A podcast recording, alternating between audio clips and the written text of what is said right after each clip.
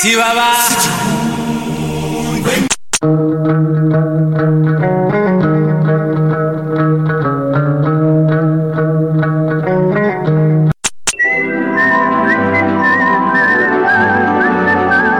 Fiquem todos prontos, pois está começando.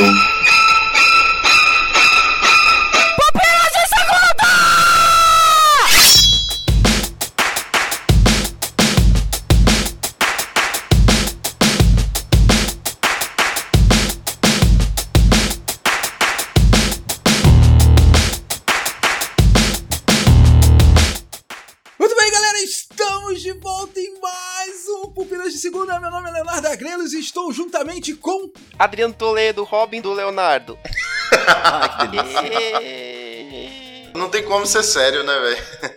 Sempre essa inclusão digital, adoro. Vamos lá, mas o quem tá comigo também? Igor Reis. O outro sidekick? comigo seria o quê? O Alfred? Eu não sei. tem algum herói gordinho? Ai, cara, não, né, pô. Não, Olha por só, quê? cara, que é verdade, eu não tenho um herói gordinho. Por quê? Qual é, É, o problema de um herói gordinho? Qual o problema? DC e Você Marvel. falou um não. É, Adriano. Um não, aí, assim, com mais descrença. No seu não, você quis dizer, até parece que um gordinho podia ser herói. Não, não foi isso. Eu falei em tom de Eu protesto. senti isso. Você sentiu, querido ouvinte? Você sentiu também, querido ouvinte. Adriano Toledo é gordofóbico. É isso, fica aqui o registro. Esse é o Adriano Toledo.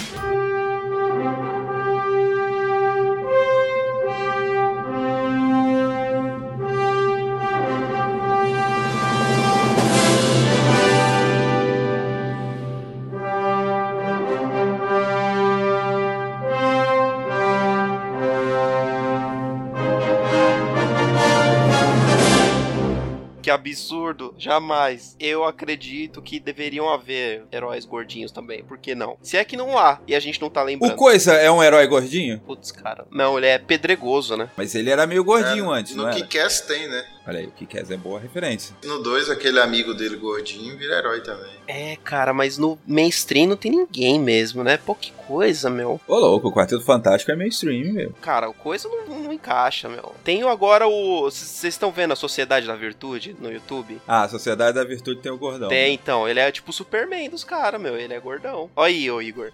O Honda do Street Fighter, ele é um herói? Não, mas não é super-herói, né? Não. É ele é só um lutador de sumô. É, não salva ninguém. Olha o Adriano com as suas frases gordofóbicas. É só Um lutador de sumô. Lembrando que os lutadores de sumô no Japão são mega prestigiados. As pessoas respeitam e idolatram os lutadores de sumô lá. Então fica aqui, ó. Vamos estabelecer aqui uma campanha aqui do Pupilas em Brasas com a hashtag Herói Plus Size. Vamos ver até onde vai, vamos quebrar o Twitter por mais heróis plus size. Hashtag. Hashtag heróis plus size. Vamos Hashtag lá plus começar size. essa campanha aí. Essa revolução. E já que estamos falando de herói, nada melhor do que a gente puxar esse link para falarmos do universo da DC nos cinemas, cara. O universo da DC dos cinemas, ele passa por muitas escorregadas, existem pessoas, inclusive no nosso meio aqui, que gostam muito de alguns filmes da DC, defendem esses filmes da DC, mas o fato é que o universo da DC não funciona redondinho como funciona a Marvel. É, e como essas pessoas não estão aqui agora, nós vamos descer além aqui sem ninguém pra defender. Onde o filho chora e a mãe não, não ouve. Nesse podcast a gente vai fazer o seguinte, vamos dividir em dois blocos, né, Adriano? Sim. No primeiro bloco, a gente vai fazer o seguinte, Adriano. Vamos pegar, tentar resgatar, salvar o universo da DC do jeito que ele já se encontra, certo? Ai, meu então Deus. não vamos ignorar os filmes e a gente vai tentar criar soluções para salvar esse universo maluco da DC. No segundo bloco, É. após a leitura dos seus comentários, nós vamos pegar e rebutar, né? Começar do zero todo o universo da DC. Vamos tentar fazer esse exercício aqui, Igor? Bora. Muito bem, galera. Hoje temos quantos filmes aí do universo da DC? Eita. Caraca. Uns 10 filmes? Vamos fazer a conta aqui. Homem de Aço, aí teve Batman vs Batman, Superman. Batman vs Superman, aí teve Mulher Maravilha. Isso. Sim. Liga da Justiça. E agora a Liga a da Liga? Justiça. Quatro filmes e Su- Esquadrão Suicida, sim. Ah, não, Esquadrão Suicida não. Esquadrão Suicida, É, cara. sim, parece o Batman. E o Flash. Suicida tá ali. E o Coringa também. E o Flash, é verdade. Tá todo mundo ali, cara. Lanterna Verde não entra, né? Não, Lanterna Verde é, é antes da criação desse universo DC. Na verdade, o Lanterna Verde era o Start. Era pra ser, só que foi tão bosta que a própria Warner viu que. Não, deixa esse cara aqui. Fala assim não, velho. O filme é bom. E aí você começa Quê? O filme é bom, pô. polemizando. Eu não sei quando o Igor fala a verdade. ao infinito e além. Pelos poderes de Grayskull. Mas que porcaria! Essa lanterna de brinquedo me faz voar a cidade inteira e não consegue nem me fazer. Que isso?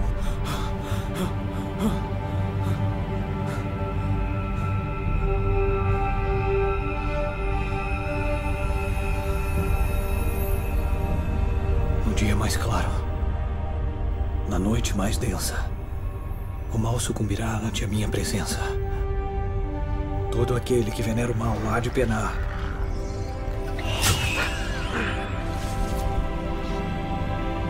Quando o poder do Lanterna Verde enfrentar.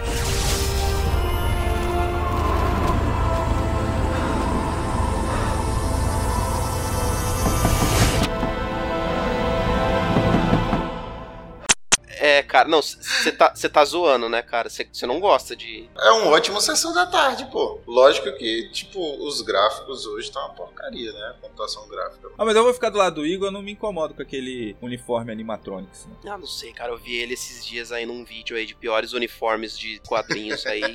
Foi uma boa ideia que não funcionou, Mas meu. é desnecessário, cara. Por que que fizeram aquilo, meu? Ó, aquele filme foi lançado mais ou menos perto do terceiro Homem-Aranha, né? Tinha aquele conceito do Venom de o uniforme ser Todo CG. simbiônico e de vida própria e tal. E eu acho que eles tentaram levar esse conceito pro uniforme do Lanterna Verde, cara. Que era um conceito interessante. O poder do Lanterna Verde, ele é meio que individual, ele tem uma inteligência diferente, por isso que isso é refletido no uniforme. Só que não funciona visualmente, mas é o conceito é interessante. É igual, por exemplo, assim, ó, vai sair o Deadpool agora. O Cable tem aquele problema no braço, né?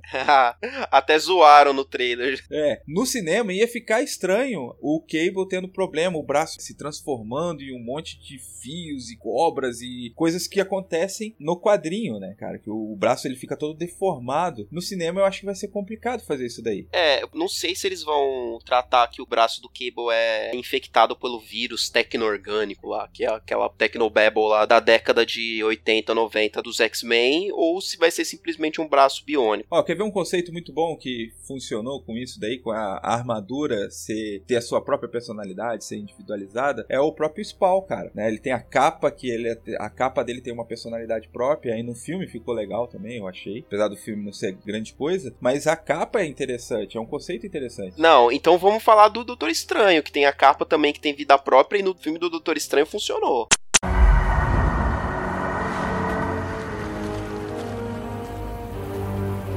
Dormamos. Eu vim barganhar. No final, o uniforme é só cereja do bolo, cara. O filme é ruim. Uhum. O Ryan Reynolds, ah, cara, o Ryan Reynolds ele nasceu pra ser o Deadpool, cara. Ele não tinha que ter sido mais nada, cara. Não tem que atuar em mais nada. Ele tem que ser o Deadpool. pra mim, ele tinha que ser o Deadpool 24 horas por dia.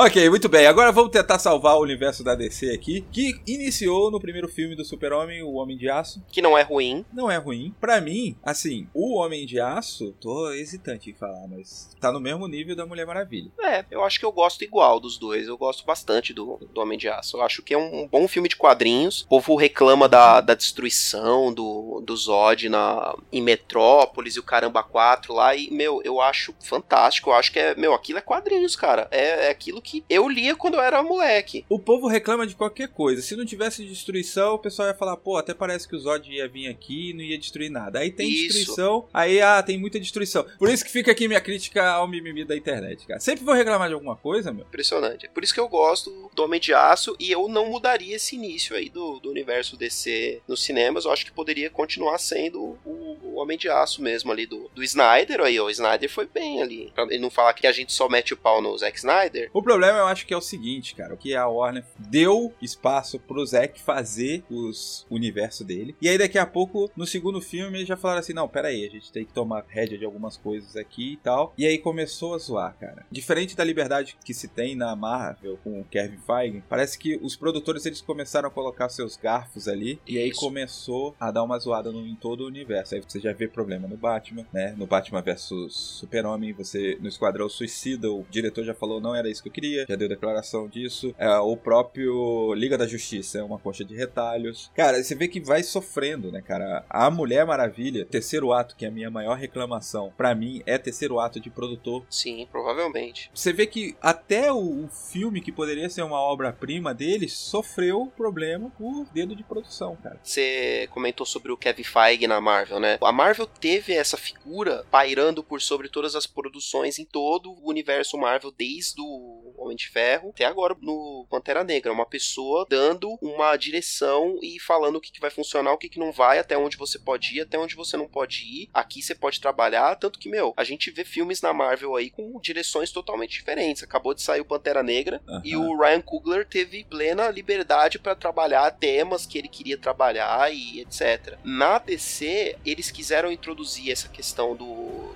de uma figura como o Kevin Feige com o Geoff Jones, que é um, um quadrinista aí de miliano, aí, um cara que é meio que uma lenda dentro da editora, né? Como quadrinista.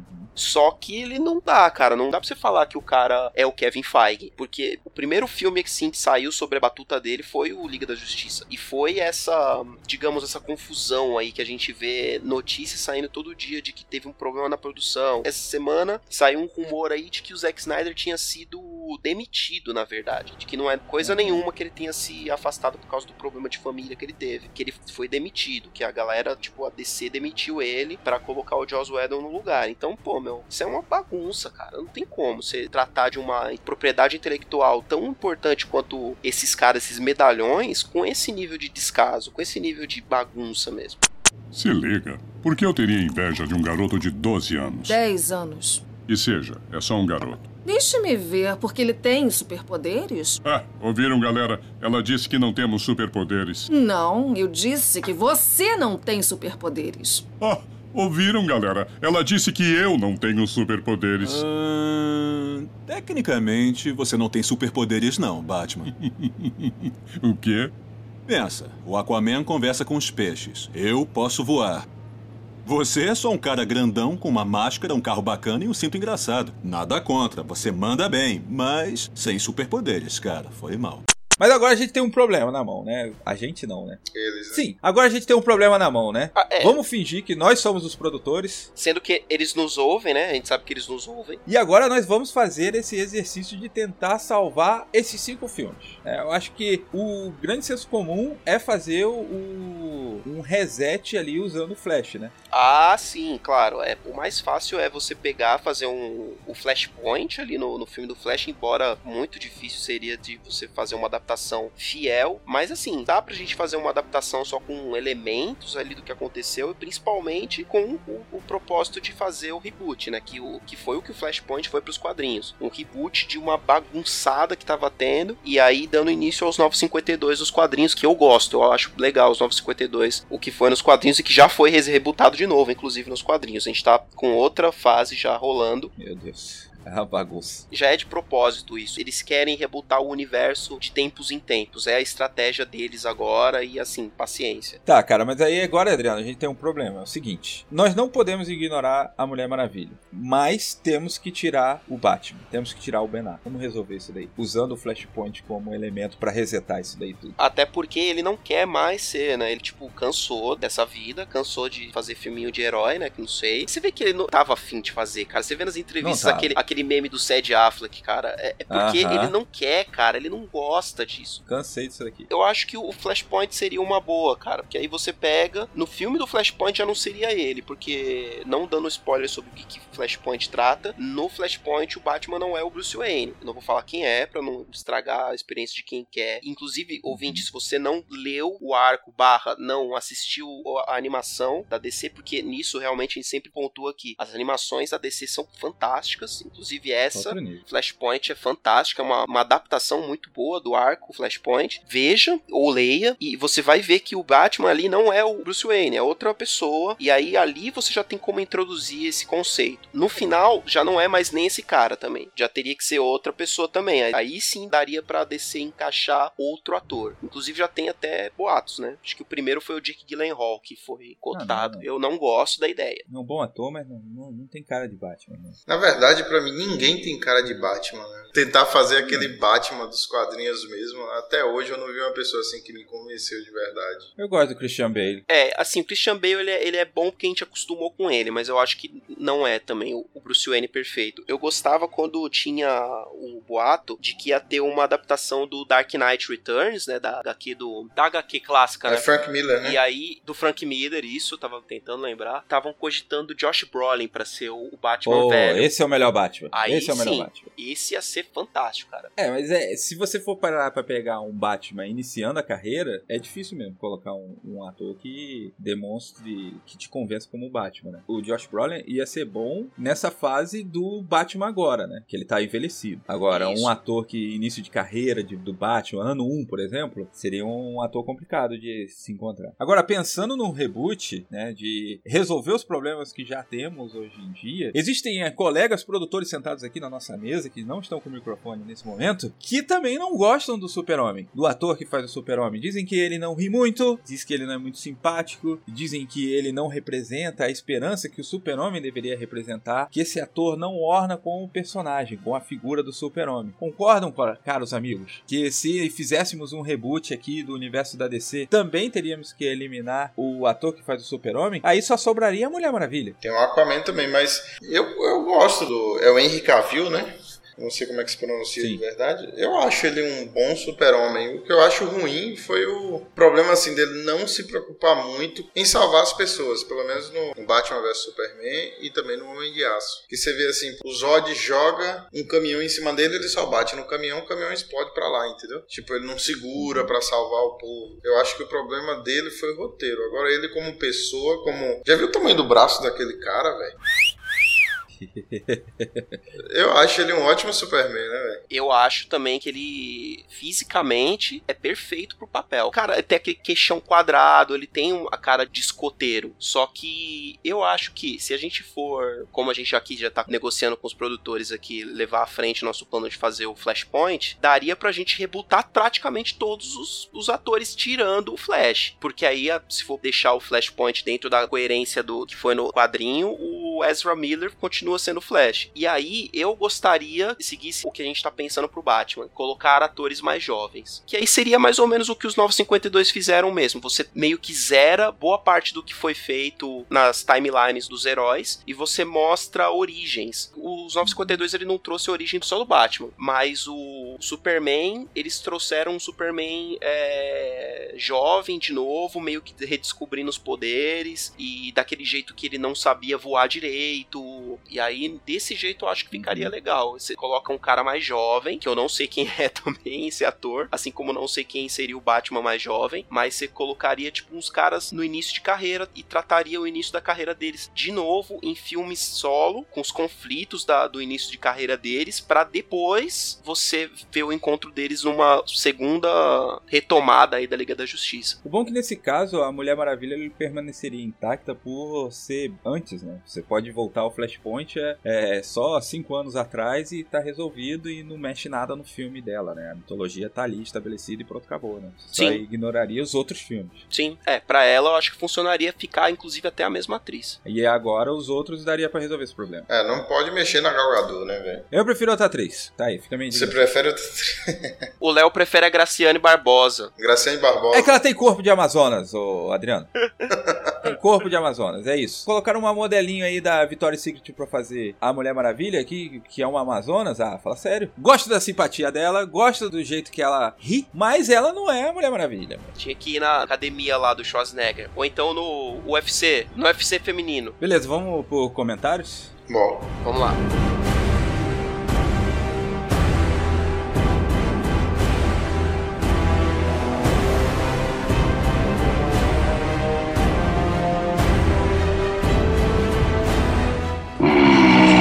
Quero evitar a fadiga.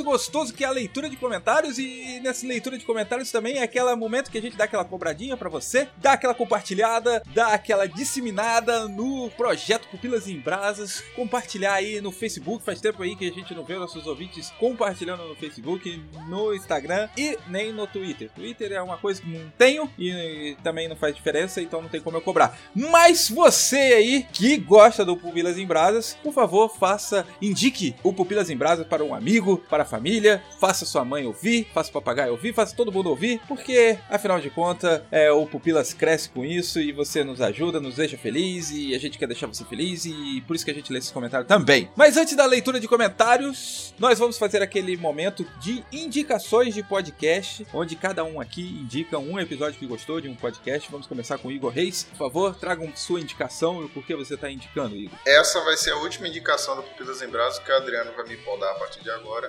Putz, canal 42 de não, novo. não é não.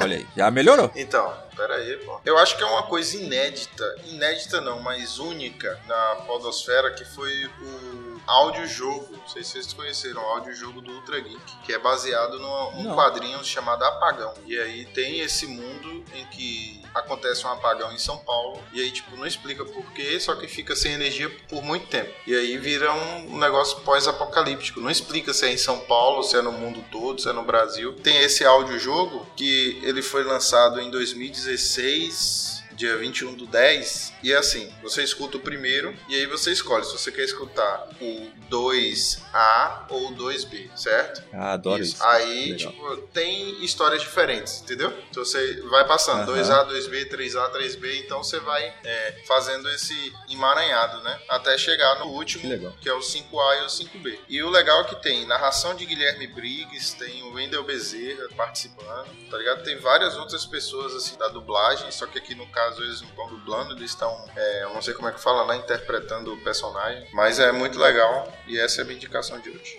Show de bola, hein, cara. Indicação totalmente diferente. Eu adoro esses livros que tinha esse negócio de você ir pra página natal, dependendo da sua escolha. Ô, Sempre Igor. Eu. tem o- o- os caras do Ultra Geek participam do, ou é só a dublagem dos dubladores mesmo? Na verdade, eles participam. Eu não vou falar como para as pessoas descobrirem, entendeu? Porque tem participação deles que você fala assim, não é, não é, e a gente só descobre depois que eles fizeram outro podcast com o Making Off, que é o 268. Que aí eles falam quem foi que eles fizeram. Você se assusta, assim, pela pessoa, entendeu? Pelo personagem que eles fizeram. Hum, uhum.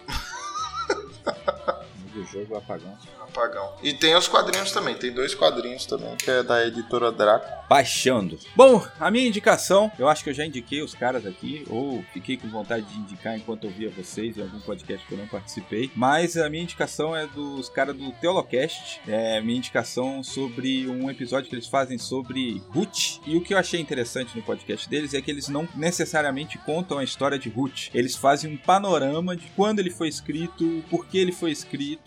Sabe quando tem na Bíblia aquele um prefácio do livro? Algumas Bíblias de estudo ela tem esse prefáciozinho, né? Uhum. do livro, falando sobre o contexto, quem escreveu, tal, possivelmente, né? Então eles fazem isso daí e eles jogam pro podcast. Então ele enriquece a história de Ruth, só que trazendo essas curiosidades que não estão escritas dentro da Bíblia, sabe? E, tipo, eles fazem um podcast mais histórico. Então são dois episódios. É o 7, podcast 7, parte 1 e parte 2. Exato. Caraca, você já achou no Google, né? Já, e inclusive adorei a, a capinha do podcast que é a Dona Florinda.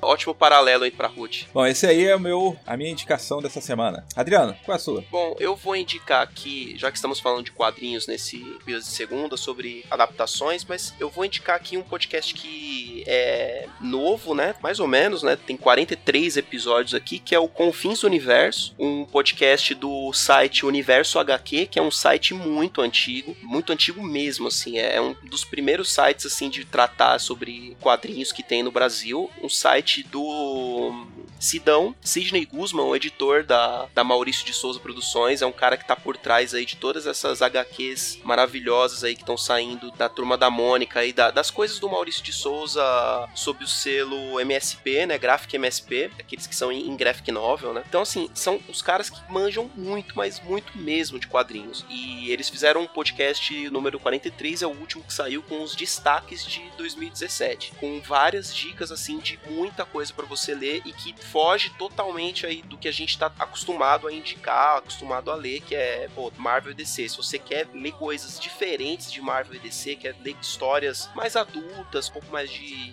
complexidade, de profundidade, você tem várias indicações aí de coisas que saíram no ano passado. Algumas delas são até nacionais, né? Tem, eles apoiam muito o quadrinho nacional e no geral é um podcast muito bom para você ter indicações mesmo de coisas boas para se ler, tanto no mundo de quadrinhos de herói quanto fora, quanto quadrinhos artísticos, coisa europeia e tal. Muito bom. So many days you passed me by. You saw the tears standing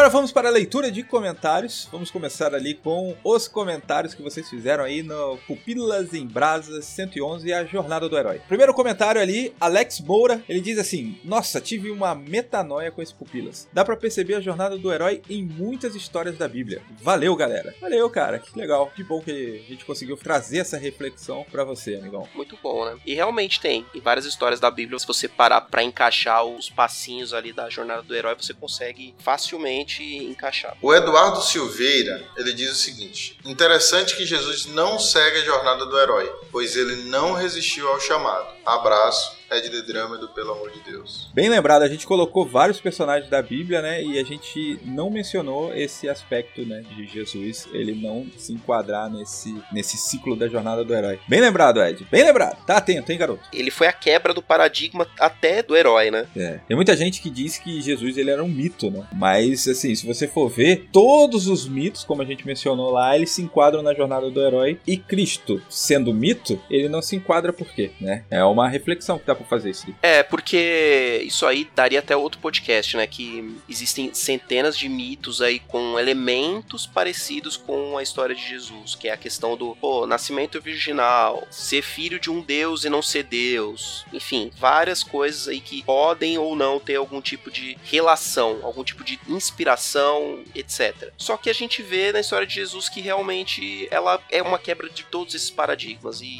você não tem um, um herói que mata o do mal no final da história. Você não tem todas essas coisas aí que todas as outras lendas você tem. Próximo comentário, ainda no podcast de Jornada do Herói, é da Tamires Nascimento. Todos nós identificamos a jornada do herói conforme crescemos e vamos vendo os filmes. E ficamos torcendo pelo herói, seja em qualquer universo de realidade que nos é apresentado. Em contrapartida, a nossa jornada no cristianismo nos desanima em diversos momentos por não estarmos visualizando o final, o que vem a seguir, o reconhecimento e acabamos desistindo dessa jornada. Temos heróis na história da humanidade, quando lemos a Bíblia, que ainda não receberam o seu reconhecimento, apesar de ter vindo ao fim de sua jornada por terem morrido. Em Hebreus 11, 39 e 40, logo depois de uma descrição dos heróis, Paulo encerra dizendo: Todos eles, os heróis citados durante o capítulo, obtiveram aprovação por causa de sua fé. No entanto, nenhum deles recebeu tudo o que havia sido prometido, a nova terra, pois Deus tinha algo melhor preparado para nós, de modo que sem nós eles não chegassem à perfeição. Nós, os vivos, não podemos desistir de nossa jornada. A promessa será cumprida e poderemos dizer que valeu a pena todas as crises e mudanças necessárias para sermos todos juntos aperfeiçoados. E ainda que venhamos a morrer, a alegria só virá após a volta de Jesus. Aguardo todos vocês no final da jornada. Beijos na testa. Ai, que lindo! Que lindo. Achei bonitinho esse. Aguardo vocês no final da jornada.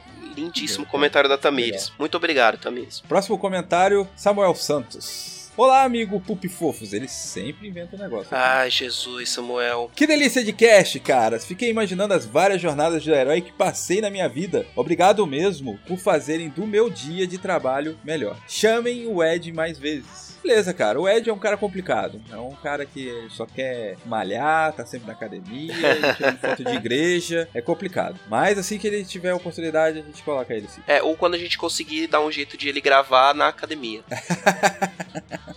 Bora, compadre! Ajuda o maluco que tá doente!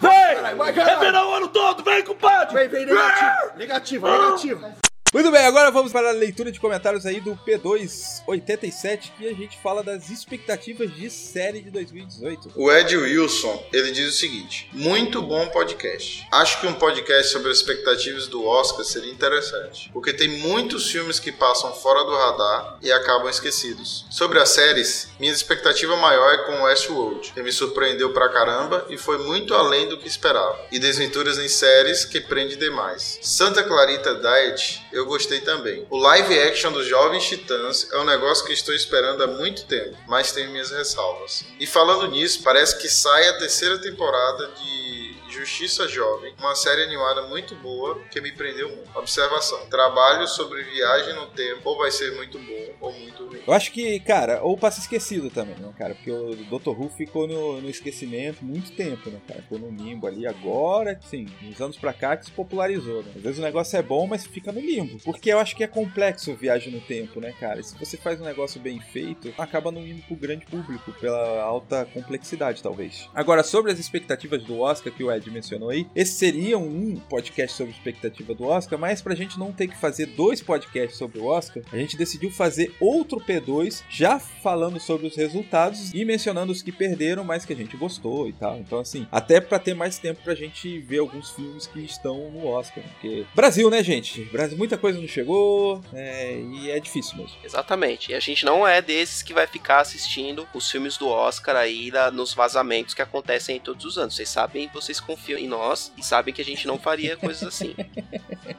Muito bom, próximo comentário aí, Adriano. Abner Lobo, nosso grande amigo dos Piacast, comenta o seguinte: Aê, finalmente expectativa das séries. Inclusive o Abner que pediu esse. Foi um dos que pediram. Foi um dos que pediu, um dos milhões. Um dos dois que pediram, né? O Igor é um pessimista. Nem assisti o trailer de Jessica Jones, mas estou com uma expectativa boa para a série. Não assisti nem a primeira de Luke Cage, então com certeza não assistirei a segunda temporada. Comecei Altered Carbon, mas não curti muito. Estou pensando em desistir no segundo episódio. Não, calma, cara. Venham mais um pouco que vai ficando melhor. PS, eu volto em ter um episódio comentado com todos os indicados ao Oscar. E mais um, hein, chefe? Mais um, perdemos o time. É, mas vai ter. Vamos comentar sobre os vencedores, sobre as gafes, sobre todos os erros aí Os vestidos, aconteceram. os vestidos. Vai comentar é sobre os vestidos. Tapete vermelho. Os cabelos, os cabelos, os cortes de cabelo. Thaís vai ter que fazer parte, né? Exato. Eu gosto. Se quiserem, inclusive, a gente faz uma live do tapete vermelho só pra comentar isso. Ah, vai ser lindo. Próximo comentário é o Antônio Carlos. Esse ano tô achando meio fraco. Tirando o Westworld, não estou esperando muita coisa das demais. Apesar de não acompanhar muito o Oscar e dificilmente assisto todos os indicados, eu voto em ter um episódio comentado de todos os indicados ao Oscar. Três, gente! Caramba! Perdemos o time mesmo, hein? Caraca, aí, meu. fica aí, explicação. Tá, tá aí a explicação. Foi mal. Mas eu acho que, tipo, depois que passar o Oscar, fica mais fácil a gente indicar aqueles que, por exemplo, não ganharam o Oscar, né? Já que os que ganharam vão ficar aí no, no popular da galera durante muito tempo. Isso. E assim, a gente tem muita coisa pra ver, né? Tem todos os indicados a melhor filme, as, as categorias de atuação, os documentários, os curtas. Tudo É. isso a gente vai ver. A gente vai assistir todos eles. Os filmes estrangeiros. Vamos assistir todos, gente. E o Alex Moura também pediu um sobre as expectativas e um dos ganhadores de Oscar. Caraca, galera em massa pedindo, hein? Próximo comentário, Samuel Santos, vai, Igor. Eu tenho que ler mesmo os comentários do Samuel. É, tem, né, cara? Olá, amigos pupigatos. Só tá piorando isso aí, hein, cara? Ah, cara, sempre evoluindo. Creio que o massa mesmo seria fazer sobre o Oscar depois que o Oscar passou. Aí, Léo. Olha aí. Aí, ó, temos apoio. Pelo menos um, né? E sobre séries, fica a dica pro próximo P2. Coloquem abaixo os nomes das séries que vocês falaram. Fiquei com vontade de ver algumas delas. Beijo a todos. PS, traga a Vanessinha mais vezes. A Vanessa até comenta aí embaixo, ó, a gente precisa gravar junto também. Pô, Vanessa, não, cara, a gente convida você, mas o Samuel não, né, cara? Próximo comentário, e como sempre aí na tradição de fechando os comentários aí, Eduardo Silveira, nosso querido Ed the Drummer, comenta assim: Eu estou tão atrasado com minhas séries que a minha expectativa é que deem uma segurada na produção, para que eu possa alcançar e acompanhar novamente. É, o problema é que o Ed, acho que ele não deve ter pegado o mesmo esquema do- dos podcasts para assistir séries em velocidade aumentada, né? Pra, pra poder É, ele ainda não conseguiu mais colocar rápido. isso. Com podcast dá pra você fazer isso, mas com série eu acho que fica meio estranho, né? Então bora agora para o segundo bloco aí do Universo DC. Believe in me, I got a letter. Please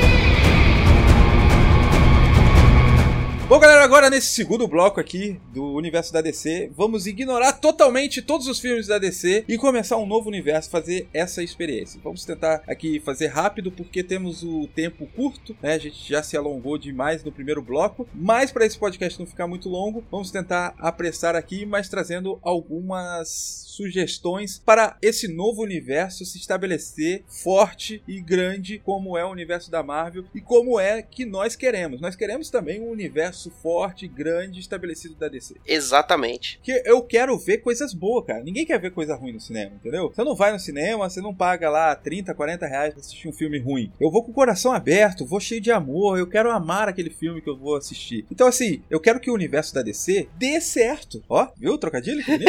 Então, Melhor trocadilho. Façamos agora esse exercício para que o universo da DC funcione nos cinemas. Vamos lá, qual seria então o primeiro filme para iniciar esse novo universo? Qual seria o personagem escolhido para iniciarmos esse universo? Começamos ali o universo que flopou com o Super-Homem, e nesse começaríamos com o Super-Homem, começaríamos com outro personagem. Ah, lembrando que nesse universo nós trocaríamos todos os atores, certo? Tá rebutando tudo. Sim, esse aí é totalmente novo, coisa nova. Então, tem que começar pelo Batman, né? Eu acho que já começou pelo Super-Homem nessa. Começa pelo Batman, faz aquele filmaço, Batman como geralmente é, principalmente igual aqueles de Schumacher. Aquele de raiz, né? Ai, meu Deus do céu. É, aquele de raiz, é. Eu acho que poderia começar pelo Batman, que é uma, um herói assim que todo mundo gosta, né? Eu vou discordar de você, Igor. Eu acho que tinha que começar, já que com a Marvel deu certo, poderíamos começar com um personagem que ninguém se importa. Aquaman, por exemplo. Ninguém se importa com Aquaman. Se você fizer um mau filme, beleza, segue em frente, entendeu? E agora, a chance de você se dar bem com um filme que ninguém se importa é que não vai ter o mimimi de ah, vocês ignoraram isso, ah, vocês falaram isso, ah, isso era diferente do coisa, não era tal. Você consegue seguir em frente, sabe? Você não tem essa barreira dos fãs malucos que vão ficar enchendo o saco. E mal ou bem, cara, fã faz barulho dizendo que é ruim, outras pessoas acabam não indo assistir por causa disso, entendeu? Sim. O barulho atrapalha. Eu acho assim, se você fizer desse jeito que nem a Marvel fez, é... funciona porque, embora o Homem de Ferro não seja o cara mais importante da Marvel, tanto faz se ele fosse o primeiro ou não, porque a cronologia dos filmes da Marvel, ele- eles nem sempre se encaixam. Tem coisa que se passa antes, tem coisa que se passa depois, então dane-se. O importante era, no caso da Marvel, apresentar todos os heróis numa ordem mais ou menos lógica antes de Vingadores. Então, você vê que a cronologia dos filmes pré-Vingadores, eles nem sempre estão é, na ordem certinha um depois do outro. Alguns se passam ao mesmo tempo, alguns se passam um antes do outro na ordem de lançamento e etc. Então eu acho que faz sentido se você fazer um filme pra ser um teste com um cara menos medalhão e aí, meu, tanto faz a ordem que ele acontece no mundo desse universo novo. Aí, tipo, beleza, deu certo. Aí vamos agora tratar dos medalhões. Aí sim você vem com Superman e Batman, Mulher Maravilha. É, eu acredito que seja essa ou um risco mais seguro, né? Um investimento mais seguro. Ah, e antes de precavendo aqui uma futura canelada, né, que alguém pode comentar nos comentários, a gente coloca estabelecido aqui que o Homem de Ferro é o primeiro filme da MCU, embora eles considerem o filme do Hulk do Edward Norton também fazendo parte do MCU mas o MCU começou mesmo na cabeça da galera no Homem de Ferro. Sim, que foi 100%, né? É, esse Hulk aqui eu acho que dá pra gente encaixar. Não vamos ignorar ele, não. Mas o universo começou ali no Homem de Ferro mesmo. Embora o, o segundo Hulk tenha vindo antes do Homem de, de Ferro, né? Estabelecido, então, que seria um personagem outside. Você concordou que seria o Aquaman, ou Adriano? Sim, pode ser. Eu acho que perfeito seria, inclusive, o Aquaman, porque ele, ele é mais ou menos o que. Não, não dá pra falar que ele é mais ou menos o que o Homem de Ferro é, porque a gente vai ter críticas. Ele pode ser o cara malandrão que todo mundo quer ser, entendeu? Ninguém queria ser o Homem de Ferro nos quadrinhos. Dependendo da perspectiva e o, algo que se mostrou útil ali no, no- na Liga da Justiça, que o Aquaman é um cara maneiro, é um cara descoladão. Talvez funcione isso daí, com, aquele, com aquela personalidade arrogante do Homem de Ferro, né? Que fez a galera se apaixonar pelo Homem de Ferro. Talvez funcionasse com o Aquaman também, estabelecendo um Aquaman. universo interessante. Oi. Ei! Desculpa, eu só vou pegar o meu almoço. Então, você deve ser o garoto novo. Hum, Ken, Ren. Ben, isso! E você deve ser o Batman! Zoeira. Pode me dar um autógrafo? Você quer o meu autógrafo? Quer dizer, é, sim, claro, filho. Legal. Alguém aí quer metade do meu sanduba? Eu, eu, eu, eu, eu quero, valeu.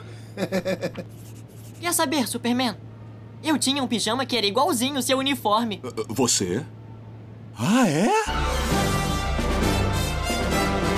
Eu tenho que ir nessa, foi muito legal conhecer vocês.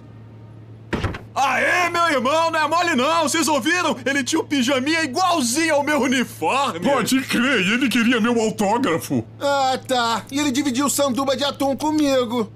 Na real, você tá comendo atum? Sinistro. O Flash vai ganhar o dia. Eu acho que eu quero vomitar. Pra tirar essa dúvida aí da discussão anterior aí, o Homem de Ferro veio primeiro e o Incrível Hulk, que é o filme do Edward Norton, veio dois, três meses depois, no mesmo ano de 2008. Mas quase. Quase. Depois de estabelecido o Aquaman, o que a gente poderia pensar aí? Se o Aquaman não teria nenhuma referência ao outro universo ou teria cheio de easter eggs? Do outro universo diz esse, que tá agora. Não, do DCU, o novo que a gente tá inventando agora. Já teria easter eggs de coisas que poderiam vir e tal? Ou seria totalmente um filme solo? Vamos ver o que acontece. Daria pra ser totalmente solo, cara. Não, tem que ser o universo. né? Ih, olha aí, divisão. Rachou aqui É, eu não sei, cara. produtores. Vamos aceitar aqui que a gente tá seguindo o molde Marvel. Então, a gente faz o filme de origem com algumas referências pro fã de quadrinho ficar na expectativa. Sei lá, uma cena pós-créditos, sei lá, uma referenciazinha ali no meio do filme pra você falar: "Ah, esse filme tá inserido dentro de um contexto maior". Mas você não tem tipo outro Eu cara. acho que era o que o Igor quis dizer. Nesse sentido, beleza. Eu acho que tinha que ser só pós-crédito. Não mexe no filme, deixa o filme redondinho. É, tipo não se isso. preocupar com isso daí. Ou se aparecer alguma coisa, é aparecer alguma coisa no cenário que não esteja é, relacionado com a história. Porque o problema é quando o filme Isso. ele obrigam o roteirista a colocar alguma referência. E aí você vê que dá uma escorregada no filme, né? Agora, se tá ali sem querer e tal, tipo, ah, tava lá o, o- a máscara do Batman caída lá no final. Ah, beleza, segue em frente. Passou pelas indústrias Wayne, beleza, segue em frente. Isso, Indústrias Wayne. Não tem nada ali que, ah, tem que estar ali. Né? Coloca depois, assim. Deixa o roteiro intacto e depois a gente vê onde a gente pode colocar como uma coisa pós-produção. Sim, aí eu concordo. Aí eu acho que funciona melhor. Segundo herói aí que a gente poderia estabelecer. Aí eu acho que tinha que vir um medalhão. Um da Trindade, você diz? Um da Trindade. Eu voto no Batman. Cara, eu fico com a Mulher Maravilha. E você, Igor? Eu voto no Batman. Porque Mulher Maravilha teve já agora, né? Então vai ter comparação entre essa Mulher Maravilha que vai ser a. Como é o nome da atriz que o Léo escolheu, Adriano? A Graciane, pô. A Graciane Barbosa, isso. Não, a. a Graciane. A Graciane Barbosa vai ser comparada com a Gal Gadot. Então seria bom a gente deixar mais pra frente. É verdade. Parando pra pensar, concordo com você. Podia ser o Cigano Igor também, né?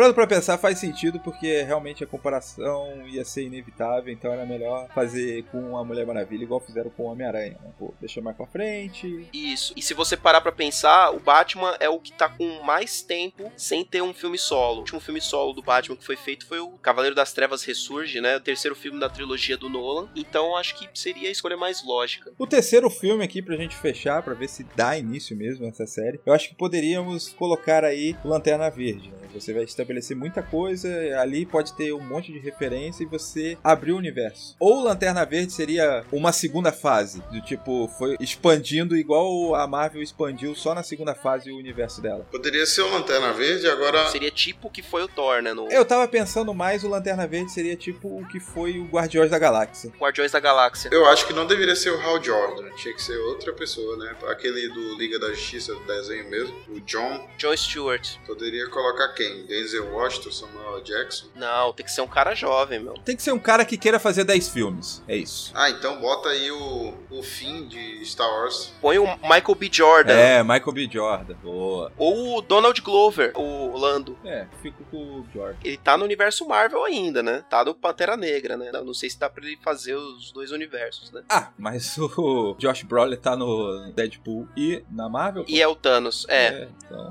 vai, né? mas é verdade, dava pra escolher outro ator também. né? É, ator aí pra fazer o, o John Stewart não. Putz, velho, culpado de Washington.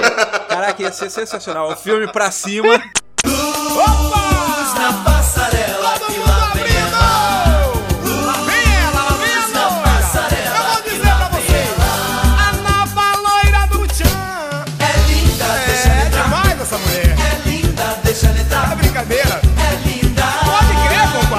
O filme pra cima, engraçado. É o que o público quer, velho. Ai, ai, É ai. a cara, já tem o bigode ali do Stuart. Fechou, né? Vai ser sensacional. Beleza, fechou. Mulher. Maravilha, Graciane Barbosa e Padre Washington é o, o Lanterna Verde John Stewart. Só faltou o Batman. O Batman é quem? O Batman é o Cigano Igor. Cigano Igor. Tota- Caraca, a cara do Batman. Esse ia te convencer, Igor. Não, o, o Cigano Igor é o Superman, então. Superman? Ah, Eu acho que o Cigano Igor encaixa melhor como o Batman, hein? Com o Batman, né? Mas essa versão brasileira que a gente tá fazendo aqui, o Aquaman ia ser quem? O Superman é o Reinaldo Gianecchini. Ah, o Superman é o Reinaldo Giannichini. Com cabelo enrolado ou com cabelo liso? Com o cabelo liso. O Aquaman é o, o Humberto Martins, pô. Humberto Martins, O caraca. pescador parrudo. O Pasquim. É Marcos Pasquini, pô. Del amor. Marcos Pasquim, Marcos isso. Pasquim. Pescador parrudo. Pescador parrudo. Show de bola. Aí faltava o Flash, né? É, e o Flash é o. o- caramba, o. O Bruno Deluca! Aí, não, Bruno Deluca, mano! Aí, ó, a gente acabava com a gordofobia no universo da DC, colocava o Bruno Deluca, fazia essa inclusão de gostosa, Slackline. e o Flash correndo no Slakeline, ó. Pá! Caraca, ia ser sensacional.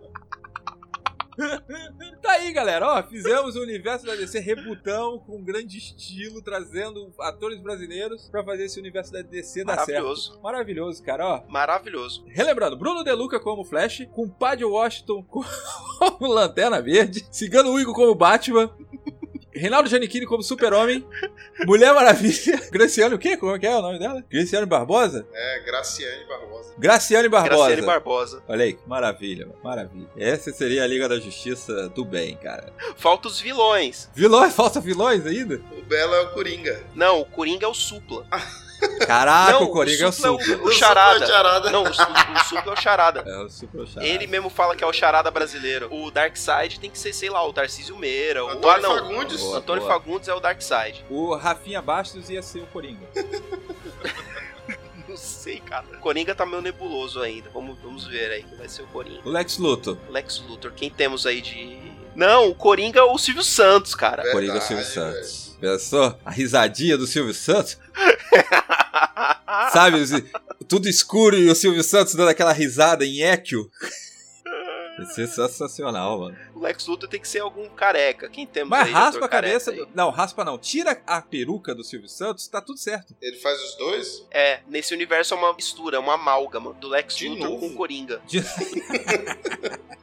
Muito bem, galera. Chegamos ao final de mais um Pupilas de Segunda. Fica o nosso abraço aí pra você, querido ouvinte. Valeu por nos aguentar em mais um podcast. Obrigado.